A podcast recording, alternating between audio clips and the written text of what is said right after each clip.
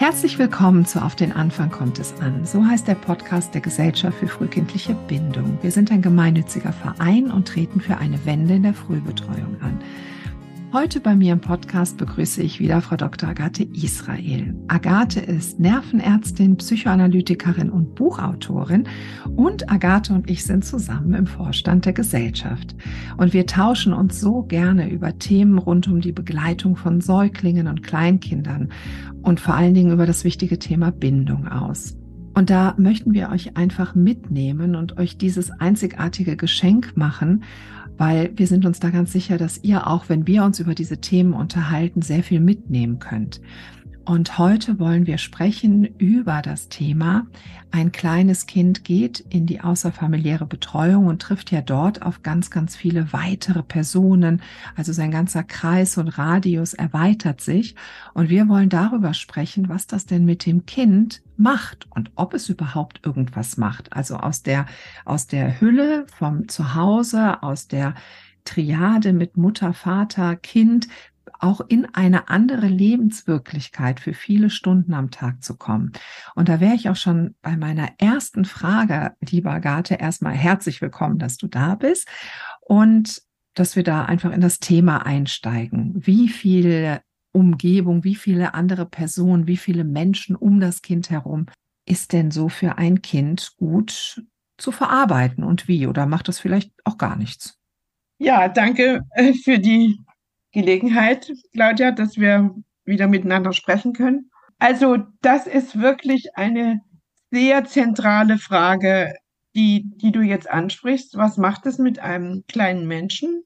Ich betone klein, aber es, ma es macht es auch mit jedem Menschen, wenn er in eine neue Umwelt kommt. Hier in dem Fall hast du schon gesagt, es sind viele neue Menschen, viele Kinder, viele, wenn auch nicht ausreichend viele Erwachsene plötzlich da, beziehungsweise das Kind hat sich ja schon ein wenig daran gewöhnt, weil alle Kinder, die in eine Kita kommen, ja eine sogenannte Eingewöhnungsphase haben. Aber wenn wir uns das nochmal anschauen, sehr früh, also äh, wie es jetzt allgemein verbreitet und üblich ist, mit Abschluss des 11., 12. Monats um diese Dreh herum, kommt das Kind aus der oder wird es hinausgeschoben in die Welt aus dieser kleinen, du sagst Triade, also aus dieser kleinen Blase, Familienblase.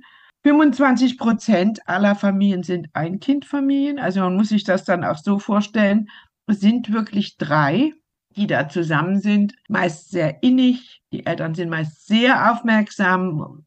Manchmal denkt man schon zu viel. Ähm, wenden sie sich den ähm, äh, Regungen ihres Kindes zu. Und sie kommen dann in eine Welt, in der das nur noch begrenzt eine Rolle spielt. Nämlich, wie geht es diesem Kind, dem Wohlbefinden, seinen Signalen, seinen kleinen Zeichen, die es ja noch nicht mit Worten machen kann, also seinen Gesten und Ausdruck. Und es kommt in eine Welt, in der einfach sehr, sehr viele Kinder da sind. Viele davon sind direkt gleichaltrig, manche etwas älter und alle haben ein gleichgerichtetes gerichtetes Interesse, nämlich das, was sie brauchen, zu bekommen. Das, was sie, worunter sie im Moment leiden, dass man das mildert. Also ähm, das sind ganz einfache Bedürfnisse wie hungrig sein oder müde sein. Aber es sind eben auch die seelischen Zustände, die jedes kleine Kind überfallen. Sich verlassen fühlen, erschrocken sein, ähm, etwas nicht verstehen, sich gefährden. Also wir, wir müssen uns vorstellen, plötzlich ist dieses Kind, das mindestens zwei Augen, äh, mindestens ein Augenpaar, meistens zwei Augenpaare und noch mehr hatte, die es beobachten, fragen, was ist mit dir, auf das Kind eingehen, die sind nicht mehr da. Und es ist eines unter vielen Gleichaltrigen mit gleichgerichteten Interessen. Also es ist eine, ob man will oder nicht, eine gewisse Vermassung dann da. Das Kind kann, das einzelne Kind kann, so wie es sich gerade in diesem Moment befindet, so gut wie nicht gesehen werden. Man kann zum Beispiel sehen, ob die Kindergruppe insgesamt ruhig ist, ob es irgendwo vielleicht einen Kampf gibt. Äh, wenn sich ein Kind laut meldet, kann man darauf auf das Kind zugehen. Wird ja dann auch so gemacht, wird hochgenommen und versucht zu verstehen, was ist mit dir los. Aber wir können nicht davon ausgehen, dass dieses Kind sich so behütet und gesehen fühlt wie zu Hause, weil es einfach die äußeren Umstände nicht ausmachen. Mhm. Aber jetzt kommt was Interessantes. Alle Menschen werden bewegt, und auch das sind auch die kleinen Kinder, durch zwei große Kräfte, nämlich die Angst und die Neugier. Die Ängste sehen bei ganz kleinen Kindern natürlich viel drastischer aus als bei größeren Kindern. Kleinere Kinder fühlen sich sehr schnell bedroht, wenn sie etwas nicht verstehen oder etwas in ihrem Körper nicht in Ordnung ist, sprich sie haben Bauchschmerzen oder Hunger oder sind müde oder haben sich wehgetan, dann fühlen sie sich gleich sehr stark bedroht und äh, melden sich. Das ist also die eine Seite, die Angst, die ähm, auch als Signal dienen soll vor Gefahren. Und auf der anderen Seite gibt es die Neugier, der Wunsch zu erforschen, die Freude am Kennenlernen, am Erkennen. Das ist ja ist eine ganz wichtige Triebkraft, auch in einer Kita, dass Kinder diese Neugier haben können und nicht verlieren vor lauter Angst. Und darauf bauen wir ja letzten Endes auch auf, ohne dass darüber geredet wird, auf die Bereitschaft und Neugier der Kinder, sich zu binden, sich zu verbinden, etwas zu erkennen. Ich sitze ganz gebannt hier und höre dir zu, weil ich das so spannend finde und gleichzeitig so einleuchtend finde. Das ist auch das, was ich halt auch beobachte. Ich beobachte, ich bin ja hier in Düsseldorf und habe viel mit jungen Eltern und jungen Familien zu tun. Und ich beobachte diese unglaubliche Hingabe zum Kind im ersten Lebensjahr. Also es ist Wahnsinn. Also die, die, die Muttis haben fast alle Tragetücher und ganz eng mit den Kindern. Es wird ständig auf die Bedürfnisse eingegangen und dann kommt ein ziemlich krasser Cut. Also für mich fühlt sich das immer sehr, sehr krass an, dann so in diese, in diese Realität dann zu kommen, eins von vielen zu sein. Und wenn du das jetzt auch so beschreibst, ist es ja so, also das kann ich absolut mitfühlen und da auch wirklich mit dem Kind mitfühlen. Was ist das denn? Was ist das, was du hast eben gesagt, Angst und Neugierde? Also ein Kind hat ja das Recht mit Abschluss des ersten Lebensjahres auf außerfamiliäre Betreuung und somit auf außerfamiliäre Bildung. Das ist ja das, was so immer so der, der absolute Aufhänger ist. Ein Kind exploriert, also erkundet die Umwelt und bildet sich ja dadurch, dass es die Umwelt erfährt, dass es in Interaktion tritt mit Menschen, dass es Gegenstände erforscht und bildet sich dann. Wenn ein Kind Angst hat, wird ja diese Explorationsmöglichkeit eher gehemmt. Also wenn ich Angst habe und ich bin in ein, meinetwegen in einem Museum oder so und ich habe totale Angst, dann werde ich wahrscheinlich nicht sehr viel mitbekommen, was dort mir vorgestellt wird. Und ich bin ein erwachsener Mensch und kann mir viele Dinge schon erklären. Also wenn ein kleines Kind vielleicht auch überfordert ist von den Dingen, das so um es herum ist, wird ja auch ein Lernen, ein sich gut entwickeln, also wird ja diese Bildung auch nicht gut stattfinden können. Also was brauchte, bräuchte das Kind, damit es dort auch diesen Bildungsauftrag, den ja dann die außerfamiliäre Betreuung hat, überhaupt erfahrbar wird für das Kind? Oder kann das überhaupt erfahrbar werden? Ja, also das ist, eine, ist wirklich eine wichtige Überlegung, wobei ich erstmal ein bisschen korrigieren muss. Bildung oder korrigieren ist gar nicht der richtige Ausdruck, aber nochmal erläutern muss, was äh, die Bildung von kleinen Kindern ist eine andere, hat, ist von anderer Art als die Bildung zum Beispiel von Vorschulkindern diese, dieses Explorieren, der Neugier folgen, erkennen wollen, äh, braucht eine Umgebung, die eben angstarm ist, in der sich das Kind nicht bedroht und sicher fühlt, also nicht bedroht durch Konkurrenten, die es beiseite schubsen, nicht bedroht wird durch zu viele Reize, da können wir später noch drüber sprechen, äh, wie Lärm, und in der es das Gefühl hat, es gibt einen Erwachsenen, der sozusagen in meinem Hinter im Hintergrund da ist und dem es recht ist, dass ich lerne, der das auch unterstützt, der das mhm. fördert. Es gibt zwei Wege zu lernen, einmal im direkten Austausch mit einem anderen, in einem Hin und Her. Und das andere ist im Schutze eines Erwachsenen, sich sicher, im sicheren Schutz eines Erwachsenen etwas auszuprobieren. Und diese beiden Umstände sind in einer Kita ganz begrenzt gegeben. Also solche Situationen zu schaffen, in denen ein Kind in Ruhe explorieren kann, etwas ausprobieren kann, ohne dass es sich bedroht fühlt, ist schwierig, weil schon allein die anderen Kinder vom Kind missverstanden werden können ihren, mit ihren Absichten. schon das Wegnehmen oder das Umschubsen oder Schreien äh, sind, das ist, löst ja in, in dem Kind, das, der, das das empfängt, ein Schrecken aus, bis hin zu einem Schock. Deshalb sagen wir, das Lernen am Lebensanfang ist eher ein emotionales Lernen. Also man lernt, den anderen zu erkennen primär in seinen Absichten. Das ist, das steht im Mittelpunkt am Lebensanfang. Und das sind, ist auch das Interesse des kleinen Kindes. Wer bist du? Also jetzt geht es um den Erwachsenen natürlich. Wer bist du? Was willst du? Was hast du für Absichten? Und mit dem anderen zusammen etwas zu probieren oder dann im Schutze des anderen, des Erwachsenen, äh, selber zu, zu ähm, etwas zu probieren. Es ist nicht das intellektuelle Lernen. Wir stellen drei äh, Würfel übereinander.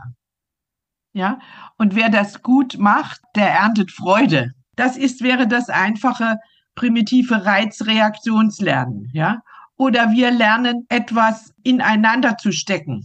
Ein kleines Kind lernt dann etwas ineinander zu stecken, wenn es damit einen Sinn verbindet. Ja, eins passt ins andere.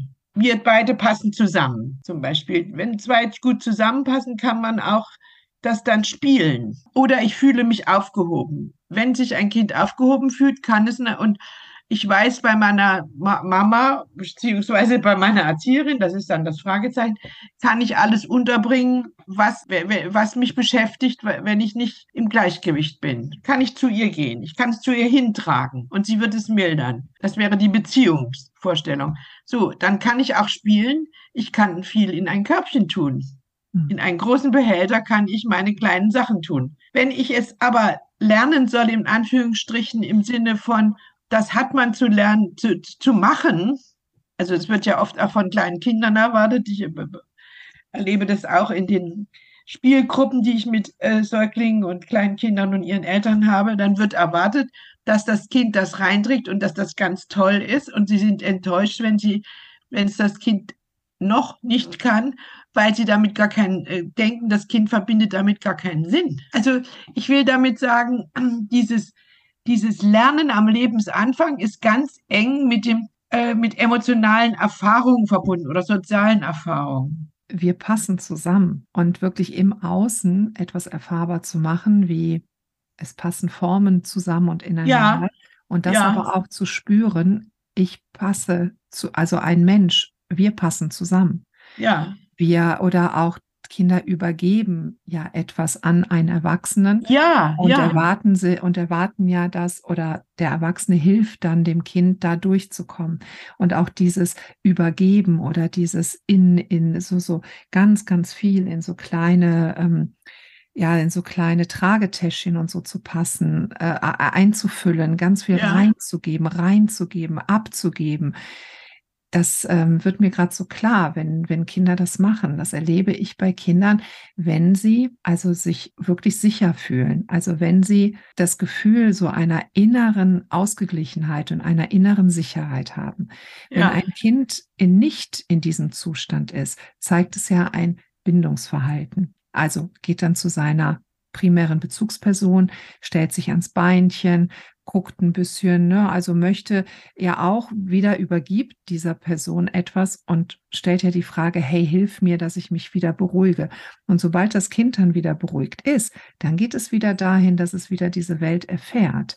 Und du sagtest ja auch gerade, dass es wichtig ist, dass ähm, dass das erkannt wird. Und wir haben ja auch in unseren letzten Podcast schon darüber gesprochen, dass ein Kind in den ersten Lebensmonaten, deswegen brauchen wir das gar nicht zu vertiefen hier, da können Zuhörerinnen und Zuhörer sich die anderen Podcasts vielleicht mal anhören, dass ein Kind seine, seine Bezugsperson ja quasi wählt. Ne? Und dass das in den ja. ersten Lebensmonaten, bis man dann in die außerfamiliäre Betreuung kommt, ist dem Kind klar, das ist die Person, auf die ich mich am allermeisten verlassen kann. Ja. Die hat bewiesen, die hat's drauf. Und die wird mich jetzt hier weiter beschützen. Und dann ist aber diese Person ja für viele Stunden am Tag nicht da. Und ähm, das Kind ist noch nicht in der Lage, sich wirklich selber alleine zu regulieren. Und jetzt kommen wir nochmal zu unserer Ausgangsfrage. Dann ist er da nicht nur aus diesen drei Menschen von den 20 Prozent der Dreierfamilien, die es so gibt, sind dann auf einmal, ist eine Einrichtung mit 100 Kindern und dazugehörige Eltern und Personal und Wechsel. Was macht das mit einem Kind, wenn so häufig in diese Wirklichkeit etwas anderes kommt? Also wenn Sie genau, wenn man genau hinschaut, wenn das Kind zum Beispiel in so einem offenen Spielraum ist, in dem kleine und große gemischt sind, ne? und ähm, diese vielen Menschen hin und her wabern, dann sieht man, wenn man ein Kind beobachtet und verfolgt, sieht man, dass es verschiedene Strategien hat. Also der eine ist so der Rückzug, dass also ein Kind sich abschirmt gegen zu viel Kontakt. Das ist ganz unauffällig, das wird nicht gesehen. Ne, es spielt dann mit einem, äh, hantiert mit einem Spielzeug zum Beispiel. Also der, der Rückzug nach innen, in dem eben kein Kontakt aufgenommen wird und auch ein gewisser äh, Schutz gegen diese vielen Reize ähm, äh, aktiviert wird. Das ist ja besonders auch der Lärm und die, die, die, die, die schnellen Bewegungen die, der anderen, ne, das geht ja schnell hin und her. Ähm, gegen, also dagegen gibt es einen, einen Schirm, einen, einen Schutzschirm, den das Kind aufbauen kann. Aber in dieser Zeit profitiert es jetzt nicht primär von dieser Situation, sondern es hält sich in dieser Situation. Und dann gibt es die andere Möglichkeit, das ist Flucht und Kampf. Also dass es eben quasi zerfällt. Ne? Es ist dann nicht mehr das kleine Persönchen, sondern es ist ein aufgescheuchtes Wesen, das jetzt äh, dieser Überflutung Ausdruck gibt, aber es hat eben jetzt in dem Sinne kein Ziel. Ne? Also es, äh, das äh, sind die Kinder, die auch eher auffallen dann, ne? weil, weil sie so unruhig sind, weil sie bei keinem Spiel bleiben können und man ähm, sie kriegen eher noch mehr Ärger, weil sie auch schreien, weil sie also sozusagen in einer, Be sie befinden sich in einer Beziehungslosigkeit, so wie das andere Kind auch, aber das schirmt sich eher ab, zieht sich nach innen. Und die anderen, äh, andere Kinder zerfallen in dieser Beziehungslosigkeit. Es gibt keinen Punkt, auf den sie sich beziehen können, keinen antwortenden Erwachsenen. Also bei den Kleinen ist das hauptsächlich der antwortende Erwachsene. Das ist die zweite Möglichkeit. Und eine dritte ist halt ein, ein primitiver Zusammenschluss. Äh, in, in, in äh, sozusagen, man wird Teil einer Gruppe, einer Massenbewegung. Das ist auch möglich. Aber das funktioniert so lange, solange es in dieser Gruppe keinen Konflikt gibt. Ne, wenn alle jetzt in eine Richtung, was könnt, äh, kannst dich vielleicht erinnern, äh, äh, ein Müllwagen fährt am Kita-Garten vorbei und dann rennen alle, die rennen können, dahin. Ja, dann sind sie erstmal alle gleichgerichtet dahin äh, und, und, und beobachten äh, die, die, die, wie, wie die Müllmänner da rumrumpeln und sind fasziniert von diesem Film und da gibt es dann erst einmal sozusagen äh, gar keine soziale Interaktion, außer alle sind fasziniert von diesem Film. Sobald dann aber sich das auflöst, also der Müllwagen wegfährt oder ein Kind ein anderes ähm, gestoßen oder getreten hat, löst sich auch dieser scheinbare Frieden auf äh, und es gibt dann einen Konflikt. Und da, äh, das ist also auch dann eine sehr schlimme Situation von Ungehaltensein. Ne? Also wenn da nicht äh, jemand kommt und ähm, hilft den, den ganz Kleinen, da ja gerade fallen sie eigentlich noch mehr auseinander. Also sind dann außer sich. Also ich will damit sagen, äh, wir haben schon gewisse Fähigkeiten, mit solchen Massensituationen klarzukommen. Die Frage ist ja nur, also die zu überleben wie, inwieweit profitieren, profitieren äh, wir davon als Kleinstkind und entwickeln uns? Oder geht es mehr darum, eben nicht ganz äh, verrückt zu werden, ja, äh, sondern irgendwie sich irgendwo woran festzuhalten, was beim Rückzug zum Beispiel eine Möglichkeit ist, oder auch an Spielsachen festzuhalten oder sich eben dann ähm, darin zu üben, ganz schnell zur Erzieherin zu rennen. Gibt es ja auch, dass Kinder das sehr, sehr schnell äh, äh, machen und einfordern, aber dann eben auch ja oft frustriert werden müssen, weil, weil das, äh, weil eben dann drei an, an vier an ihr hängen und äh, das, äh, dann kommt schon wieder das Problem der Verdrängung. Also es sind Situationen, die ich jetzt nenne, in denen die Kinder nicht sozial lernen, sondern eher die Situation irgendwie überstehen. Das sind aber Situationen, ich bin ja selber auch Pädagogin und habe viele Jahre auch in dem Bereich U3 gearbeitet. Und das sind alles mir bekannte Situationen. Also die Situation, auch wenn du das so schön bildlich darstellst, mit draußen passiert was Interessantes, Feuerwehr ist da oder hier und dann alle Kinder rennen dahin, dann hat man ja, man hat ja wirklich sehr, sehr viele Kinder.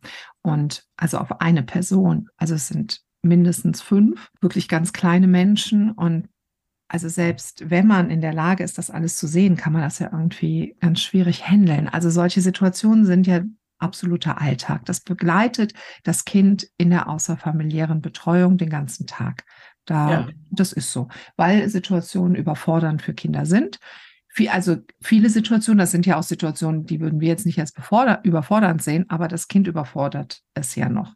Meine Frage wäre jetzt, du hast ja unglaublich viel Erfahrung und machst ja, begleitest Kinder ja schon seit sehr, sehr, sehr, sehr vielen Jahren.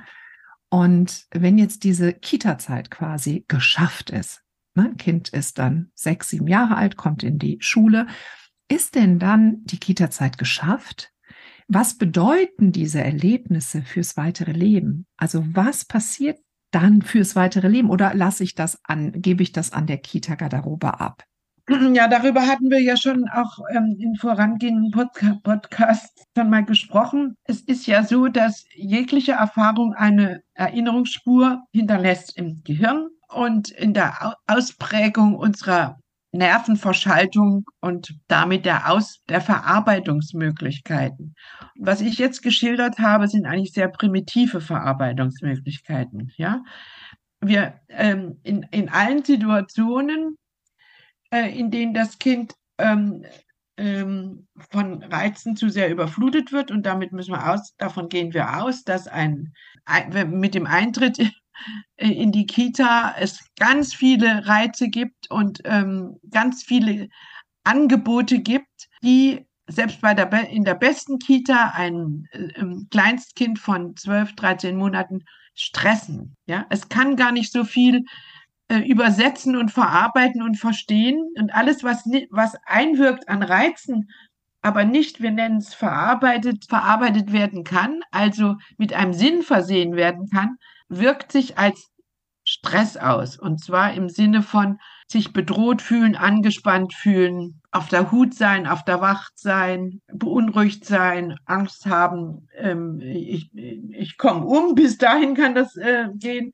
äh, Angst haben, ähm, mir, ich werde mir, man, man ist mir nicht wohlgesonnen. Ja, also das sind alles Interpretationen, die natürlich aus unserer Sicht völlig übertrieben sind, aber aus der, aus der Perspektive des kleinen Kindes eben die mögliche und angemessene Antwort sind auf Reizüberflutung. Und das müssen wir uns einfach klar machen. Ein Kita-Alltag ist stressend. Es gibt auch positiven Stress in, in, im Sinne von von Anregung, aber diese Phasen von positivem Stress, ähm, der anregend wirkt, auf ein Kind stimulierend wirkt, dass es neugierig wird, die sind halt wirklich gerade bei der Unterbesetzung jetzt rar. Das heißt also, dieser Stress ist eine, ähm, kann nicht übersetzt werden in erkennen, aha, da ist jetzt das los, aha, so fühle ich mich jetzt, aha, wenn es so ist, dann brauche ich, äh, brauche ich das und das, also diese ganze Übersetzung über sich selbst ähm, zu erkennen,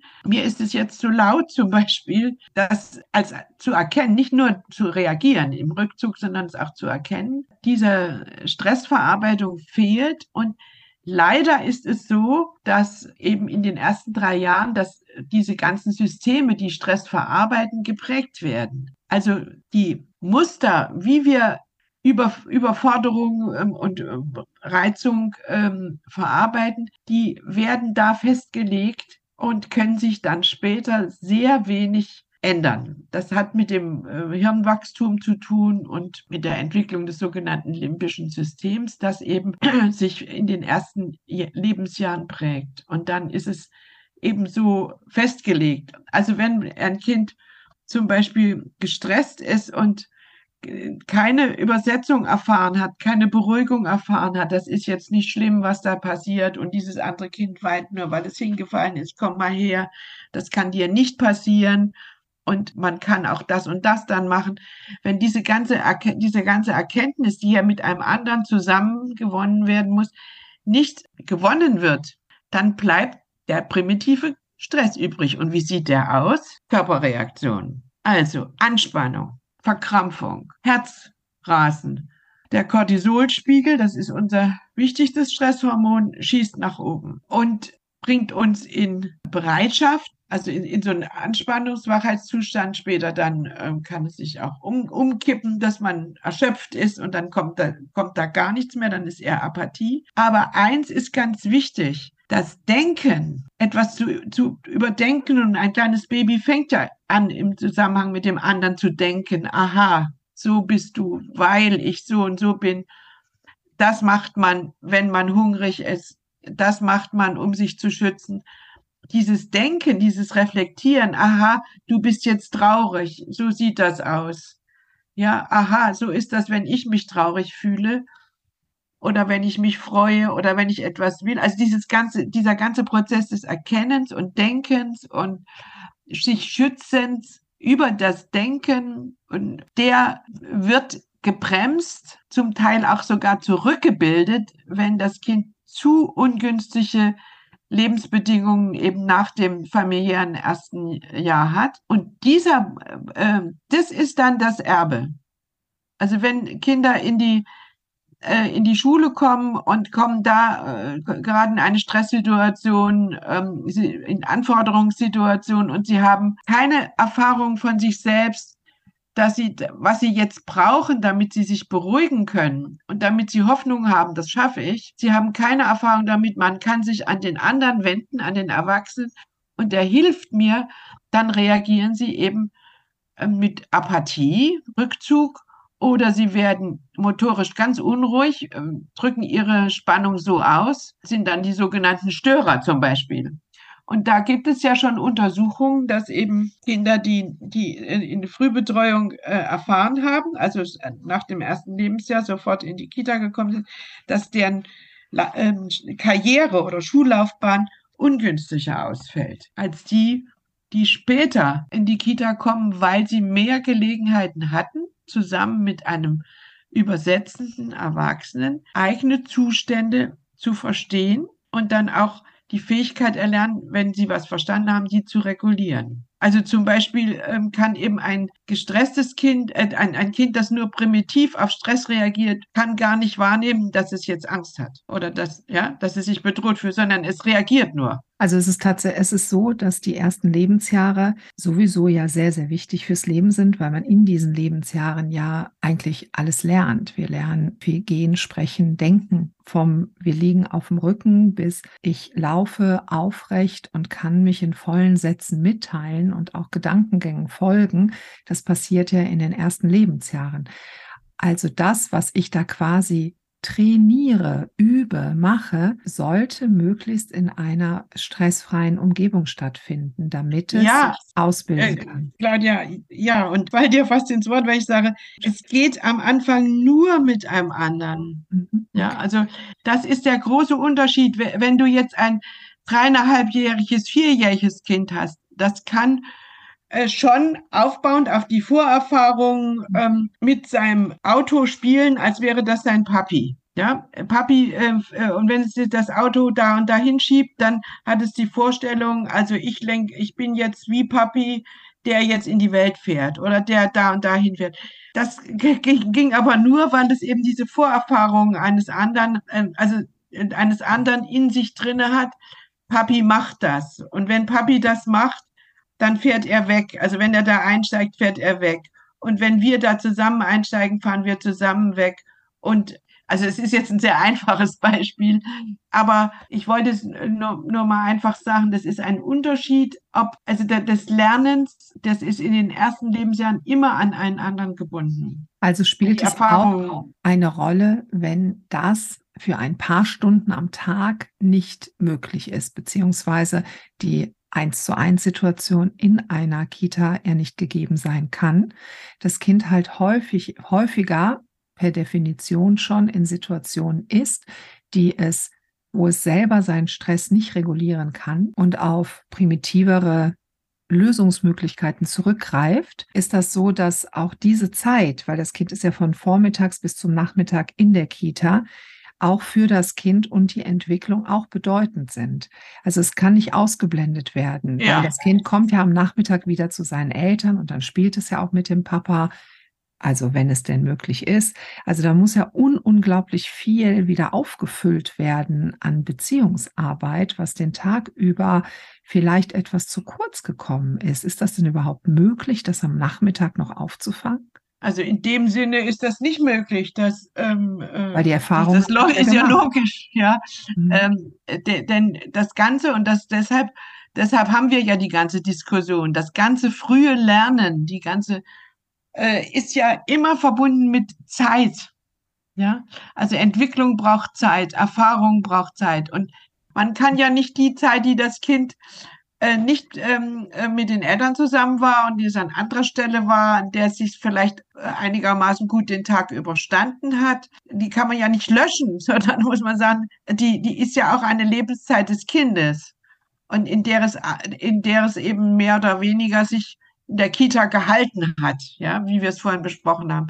Und die Zeit mit den Eltern ist dann kürzer und man kann auch nicht in einer verkürzten Zeit etwas ähm, äh, nachholen. Also man kann jetzt kein Instant, wie Instant Kaffee in hoch, hochkomprimiert äh, in den Abendstunden oder Express äh, ähm, Verbindung äh, oder Expresslernen ähm, äh, veranstalten. Das geht nicht. Im Gegenteil, am Abend braucht das Kind nämlich etwas anderes. Es braucht eigentlich ein Gegenüber, das dann erstmal offen dafür ist, dass dieser Tag anstrengend war, dass mein kleines Baby oder Kleinstkind vieles nicht verstanden hat, dass es erschöpft ist und dass es jetzt eigentlich mehr erstmal äh, einen ruhigen Ort braucht als jetzt neue Stimulation. Und da ist es ja so, dass häufig die Eltern ja auch wie etwas nachholen. Die haben ja die Zeit auch nicht gehabt mit ihrem Kind tagsüber. Ja.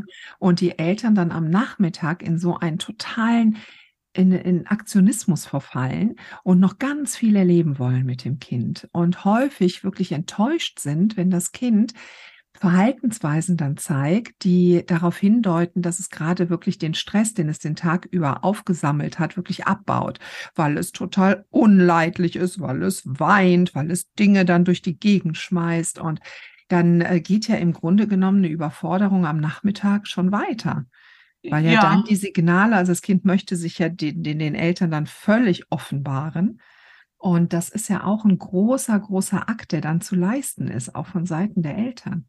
Ja, das ist ein großer Akt, äh, jetzt sich darauf einzustellen, dass man nichts in Anführungsstrichen wieder gut machen kann von der Trennungszeit, sondern dass man jetzt erstmal schlicht und einfach da ist für dieses Kind als ähm, verstehende Person und die sich einfühlt dass das Kind jetzt langes für sich allein war und dass es jetzt erstmal wieder eine äh, Verbindung braucht, dass es eben ja eine Sicherheit braucht und ja jetzt jetzt nicht da was nachgeholt werden kann.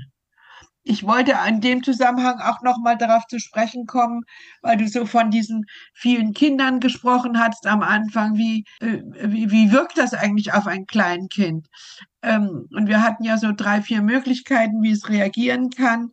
Ähm, ich möchte eigentlich noch eine erwähnen, die jetzt auf einer ein bisschen anderen, aus einer anderen Perspektive das beschreibt, nämlich Anpassung.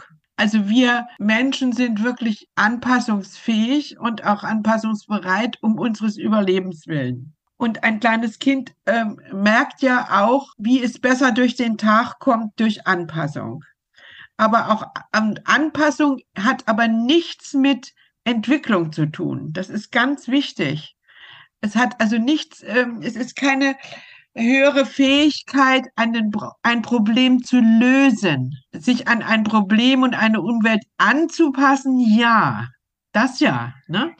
Ähm, da, also später auch, sich anzupassen, äh, sich dreinzufinden, äh, sich so zu verhalten, dass man nicht aneckt, das ist schon, ähm, äh, das, das können wir. Und, und, da, und das, das hat, ist aber begründet, um überleben zu können am Anfang. Ne? Passt sich, es passt sich ja auch ein Kind seiner Mutter maximal an, so wie die Mutter oder der Vater sich maximal dem Kind anpassen. Und das ist aber in dem Sinne erstmal keine Entwicklung. Es ist vielleicht Voraussetzung, um sich entwickeln zu können, um die, um eine harmonische Beziehung zu haben. Aber in, innerhalb einer Kita äh, heißt eben auch Anpassung zum Beispiel, ähm, die wenn ich drei, viermal die Erfahrung gemacht habe, ich blitze ab bei meiner Erzieherin. Wenn ich mich ans Bein klammere, mache ich es nicht mehr. Und das wird dann missverstanden oft, ja. Oder wenn ich eben immer wieder weine beim Abgeben, aber es hat keine Konsequenz. Ich bin da nicht wirksam. Im Gegenteil. Ich werde dann vielleicht auch ein bisschen angefahren oder so. Also am Anfang vielleicht werde ich auf den Arm genommen von der Erzieherin. Aber irgendwann sagt die, nun reicht's aber. Dann, und dann besteht die Anpassung darin, das nicht mehr zu machen. Ich bin ja? so froh, dass du das jetzt gerade nochmal aufgegriffen hast. Ich hatte mir das eben mal notiert und dann haben wir weiter gesprochen, weil ja, man kommt ja in eine Kita rein, man trifft draußen Tagespflegepersonen mit Kindern und diese Kinder sitzen ja nicht oder stehen schwer leidend, weinen sich wirklich auch innerlich krümmend rum, so dass man auf den ersten Blick sieht, dieses Kind leidet. Im Gegenteil, man geht an einer Kita vorbei, man hat ein Außengelände und man sieht spielende Kinder. Man geht, trifft eine Tagespflegeperson, die hat fünf Kinder in ihrem Krippenwagen und die sitzen da und gucken vielleicht in der Gegend rum oder interagieren mit ihrem Sitznachbarn oder wie auch immer. Diese Kinder springen ein ja nicht, also das Unglücklichsein des Kindes springt ein ja nicht an. Was dann oft zu der Annahme führt, den Kindern geht es doch gut, es ist doch alles in Ordnung. Und ich, deswegen finde ich das gerade so wertvoll, dass du diesen Unterschied nochmal erklärt hast, was eine, was das Anpassung keine Entwicklung ist.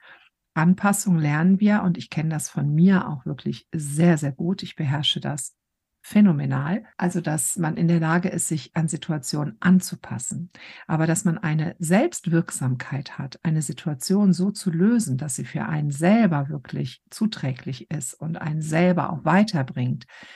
Das ist nochmal eine ganz, ganz andere Nummer. Also ist es so, wenn ich das nochmal festhalte, dass das ähm, kindliche Betriebssystem will ich mal sagen, was dann auch ein Leben lang funktioniert, in, gerade in der ersten Lebenszeit bespielt wird durch Erfahrungen, wie wird auf mich eingegangen, wie gehe ich mit Stress um, in welcher Situation befinde ich mich, wie reagiert man, was kann ich für ein Selbstbild von mir selber entwickeln. Das prägt sich auf meiner Festplatte ein und mit dieser Erwartung gehe ich auch weiterhin durchs Leben. Und auch diese Stressregulationsfähigkeit, die ich gelernt habe im frühen Kindesalter, die rufe ich quasi wieder ab, wenn ich in meinem späteren Leben, vielleicht in der Schulzeit, Pubertät, Erwachsenenalter, selbst fortgeschrittenes erwachsenes Alter, ganz fortgeschrittenes, da gehe ich immer noch mit diesen Stressregulationsmethoden um, die ich in meiner frühen Kindheit gelernt habe. Ja, man muss, man muss aber sagen, das, das klingt jetzt so ein bisschen so sehr, als hätte ich eine Wahl. Wenn du sagst, ich rufe die ab. Das ist so, es ist, wir müssten mehr sagen, um der Sache gerecht zu werden, die werden abgerufen in uns. Sehr gut, genau. Das, also es ist eine Situation. Ich komme in eine Situation, und dann passieren ja Dinge automatisch. Ich reagiere ja auf die Situation. Meinetwegen, mhm. gleich werde ich mit dem Fahrrad wegfahren und dann ist irgendetwas, was auch immer. Das weiß ich ja im Vorfeld nicht. Und dann, das meine ich, automatisch wird in meinem Betriebssystem, wird das gedrückt, meinetwegen Stressprogramm, Regulierung. Und das, was dort gespeichert ist, wird dann abgerufen, ganz automatisch. Das wollte ich damit sagen. Also, dass die Erfahrungen in der frühen Kindheit fürs ganze Leben durchaus eine Rolle spielen. Die ja, ja, die spielen Ende. eine Rolle. Ja, und das ja. ist eben das Problem. Ja. Ähm, weil weil wenn man, wenn man eben ähm, Kinder hat, die zu wenig Liebe erfahren haben, zu wenig Resonanz erfahren haben und dadurch zu wenig ähm, Erfahrung gemacht haben damit, dass sie gespiegelt werden in ihren Gefühlen und dadurch auch wieder selber das nicht so können, kann man das eben später, selbst äh, wenn der Mensch sagt, ach, ich würde gerne mich besser einfühlen können, man kann es nicht einfach nachholen. Ja, also das ist dann so, wie es ist man, es ist, das heißt jetzt nicht ähm, in, in, Stein gemauert. Äh, natürlich haben, haben wir auch eine, ist, ist weiterhin ähm, unser, unser Gehirn und unser, unsere Seele plastisch. Aber wir müssen uns wirklich klar machen, dass wir durch diese, das war ja deine Ausgangsfrage, durch diese Vermassung am Lebensanfang, in der ein einzelnes Kind eben eines von vielen ist und dadurch nicht differenziert wahrgenommen und gespiegelt werden kann von einem Erwachsenen, ähm, dass wir da etwas lebenslang prägen, weil diese Kinder müssen ja irgendwie durchkommen durch die Situation, sich arrangieren auf einem, ja, also mit, mit mit, mit bestimmten Verhaltensweisen, die wir besprochen haben, unter anderem eben auch mit der Anpassung. Ich danke dir, Agathe, dass du das nochmal zusammengefasst hast. Ich würde nämlich auch sagen, dass wir für heute abrunden und möchte auch unbedingt noch sagen, Eltern, die diesen Podcast jetzt gehört haben und sich da vielleicht eben angesprochen fühlen oder vielleicht jetzt ein Gefühl haben, oh, da, da mache ich irgendwie was falsch, was mache ich denn da? Ich möchte jeden wirklich ermuntern, seinem Gefühl nachzugehen und Fragen zu stellen.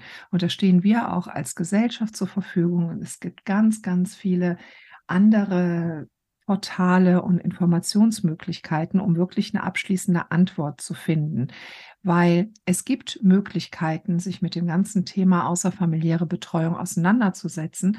Und es ist auch nicht so, dass wir als Gesellschaft wollen, dass die außerfamiliäre Betreuung nicht mehr stattfindet. Nur so, wie sie im Moment stattfindet, haben wir festgestellt, dass es nicht gut ist. Und deswegen setzen wir uns ein, dass sie so gestaltet wird und den, den die, die Wichtigkeit auch bekommt und den Fokus auch bekommt in unserer Gesellschaft, die es verdient.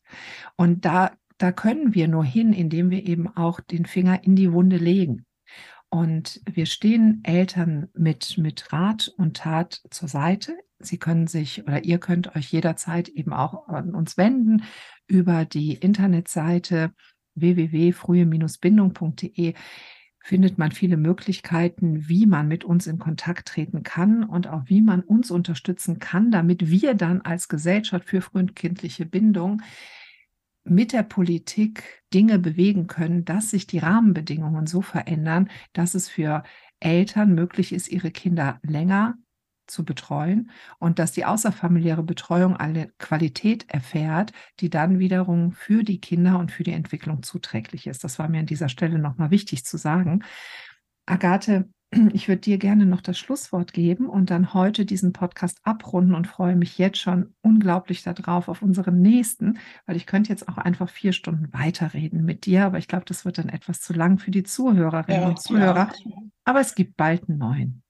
Ja, also ich kann jetzt eigentlich äh, nicht viel hinzufügen, außer einem Punkt. Um die, ähm, wir kämpfen um die, ähm, darum, dass es sozialpolitische Veränderungen gibt, dass die Kinder länger mit ihren Eltern zusammen sein können, weil sie das brauchen. Und in dem Zusammenhang sind wir der Überzeugung, dass die Position der Väter unbedingt gestärkt werden muss, dass, dass er auch berücksichtigt werden muss bei einem äh, erweiterten Elterngeld. Ohne die Väter oder eine weitere familiäre Bezugsperson äh, geht das nicht. Also, dass die Berufstätigkeit der Mütter, darauf läuft es ja hinaus, auf Kosten der Kinder ausgetragen werden kann und der Lebensstandard der Familie auf Kosten der Kinder ausgetragen wird. Also wir brauchen die Väter, dass sie sich genauso beteiligen an dem, an, an, an der frühen Erziehungs- äh, und Pflege- und Familienarbeit wie die Mütter dann laden wir nochmal alle ein, sich unseren Väter-Podcast anzuhören, den wir auch schon aufgenommen haben. Und ganz, ganz lieben Dank dir, Agathe. Vielen Dank für das schöne Gespräch. Ich konnte heute auch wieder sehr, sehr viel mitnehmen, lernen, vertiefen und bin immer sehr dankbar für unseren Austausch. Ja, dann sage ich mal Tschüss an alle und wie gesagt, folgt uns gerne auf unserer Seite, schaut mal oder überlegt, ob ihr uns unterstützen wollt mit einer Mitgliedschaft, damit wir unsere Arbeit hier auch gut weiter vorantreiben können. Auf Instagram sind wir zu finden, unseren Podcast auf den Anfang kommt es an, unbedingt abonnieren, damit man keine Folge verpasst und ganz, ganz, ganz viel weiter erzählen, dass es uns gibt.